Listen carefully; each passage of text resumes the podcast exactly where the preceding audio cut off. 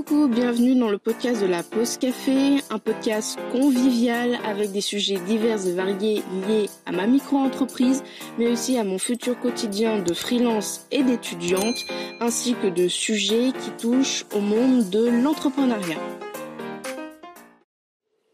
Bienvenue dans ce podcast d'introduction à la pause café. Je me présente, je m'appelle Camille, enchantée. Euh, je suis future micro-entrepreneuse dans le développement web. Donc en fait, euh, je souhaite me mettre en indépendant pour faire de la conception, de la refonte, de la maintenance et de la mise à jour de contenu sur des sites internet, plus particulièrement sur du WordPress pour l'instant. Euh, donc pour me présenter en, en, quelques phrases et quelques mots, euh, enfin pour me présenter, pour mettre euh, en gros à plat euh, le pourquoi du comment, ça fait depuis trois ans suite à un stage. En fait, j'ai fait un stage avec une micro-entrepreneuse dans l'artisanat et j'ai passé cinq semaines avec elle euh, à vivre son quotidien, c'est-à-dire que j'allais chez elle, je la suivais un peu partout, et j'ai trouvé ça tellement gratifiant, tellement incroyable. Euh, bon, ok, c'est que cinq semaines, hein, très clairement, mais euh, en gros, ça m'a tellement donné envie d'être moi-même indépendante, sachant que j'ai toujours voulu être un peu indépendante. Euh, je voulais ouvrir mon propre restaurant, je voulais être euh, patron, je voulais être directrice d'école quand j'étais petite. Euh, voilà, j'ai jamais vraiment été dans le moule, on va dire salarié métro boulot dodo. J'ai toujours eu une un un truc qui fait que euh, voilà, je n'aime pas vraiment être salarié. J'ai fait des stages en entreprise, j'ai travaillé en entreprise euh, en CDD et euh, voilà, se lever le matin, aller au boulot, partir OK à 16 heures. Mais voilà, je trouve bien sûr qu'il faut travailler très clairement heureusement qu'il y a du salarié du salariat pardon. Mais je je me je m'y plais pas voilà, je m'y plais pas, c'est un truc que je n'explique pas. Euh, peut-être mon côté un peu associable qui ressort asocial pardon qui ressort mais je ne m'y plais pas alors oui certes c'est vrai que j'ai de l'argent j'ai plein d'aides et tout mais je m'y plais pas et euh, du coup, ça fait depuis mon stage euh, avec cette micro-entrepreneuse que je j'ai commencé à réfléchir, à me documenter sur le sujet, à chercher des auto-entrepreneuses sur Instagram, sur des blogs, etc., à, à, écouter des podcasts du coup dessus. Et plus je commençais à faire des recherches sur tout le tout le sujet, tout, tout le domaine de l'entrepreneuriat, que ce soit micro-entreprise, en société, le féminin, pas le féminin, etc. Vraiment être indépendant, voilà le domaine de l'indépendance. Plus je commençais à chercher et plus je me disais c'est incroyable, il faut que euh, il faut que je fasse. Il faut que je me lance. Si ça marche pas, je serais très très, très déçue, mais au pire, c'est pas grave, je, je me serais lancée en fait, j'aurais essayer, euh, j'aurais testé en fait. Et je me suis dit au fur et à mesure, si je ne teste pas maintenant d'être en micro-entreprise, je ne le ferai jamais. Pourquoi? Parce que je suis à côté de ça étudiante en master d'expert digital. Donc en master d'expert digital, en tout cas pour ma formation, je travaille l'entrepreneuriat, le marketing, la communication et le et le la conception web, le développement web et je suis encore chez mes parents. Et je me suis dit en octobre 2019, euh, ok, t'es chez tes parents, je fais un master à domicile, donc je suis tout le temps chez moi, je travaille chez moi, je travaille dans ma chambre, sur mon bureau, avec mon PC. J'ai un emploi du temps, voilà. Euh, le lundi, je fais euh, mes cours de master euh, en marketing. Le mardi, je fais mes cours de master en gestion, etc.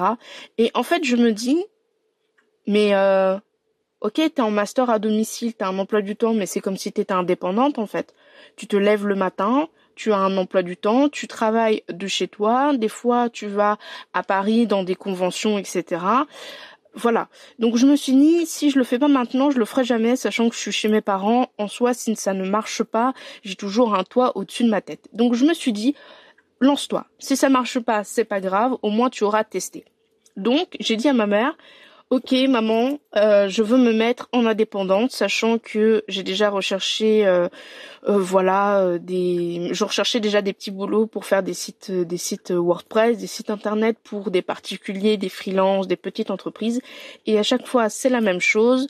Soit il faut que je sois en micro-entreprise, donc indépendante, soit alors c'est au black. Voilà.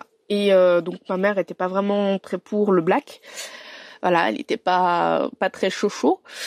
Donc je me suis dit, j'ai pas mal, euh, voilà, il y a des gens qui ont besoin de sites internet, notamment euh, quand je suis allée au marché de Noël de ma ville, il y avait plein d'entrepreneurs et d'entrepreneuses qui n'avaient pas de site internet, et donc j'ai fait ma petite pub.